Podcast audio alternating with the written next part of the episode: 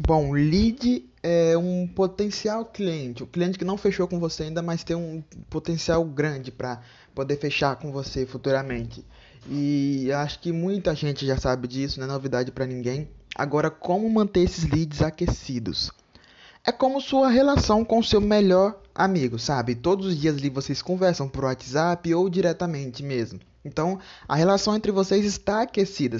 E essa relação que você mantém com seu melhor amigo, você também tem que manter com o seu potencial cliente. Então, se você mostrou uma promoção para ele hoje e ele disse que não pode adquirir agora, mas a promoção vai durar uma semana, durante esses sete dias que você tem, você não, se você deixar ele de lado e quando você mandar a promoção para ele, ele talvez não lembre, porque o cliente que se sente esquecido, ele esquece de você.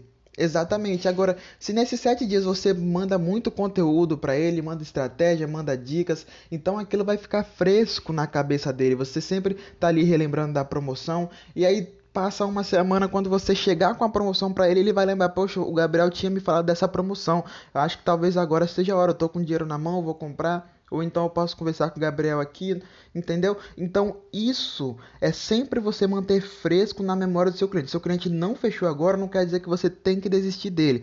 Mantenha aquilo fresco na memória dele para ele não desistir de comprar. Se você conseguir manter o calor dentro dele de entrar para o marketing vivo, então você vai conseguir fechar a sua venda. Não importa o tempo que leve, um mês, seja dois meses ou até uma semana.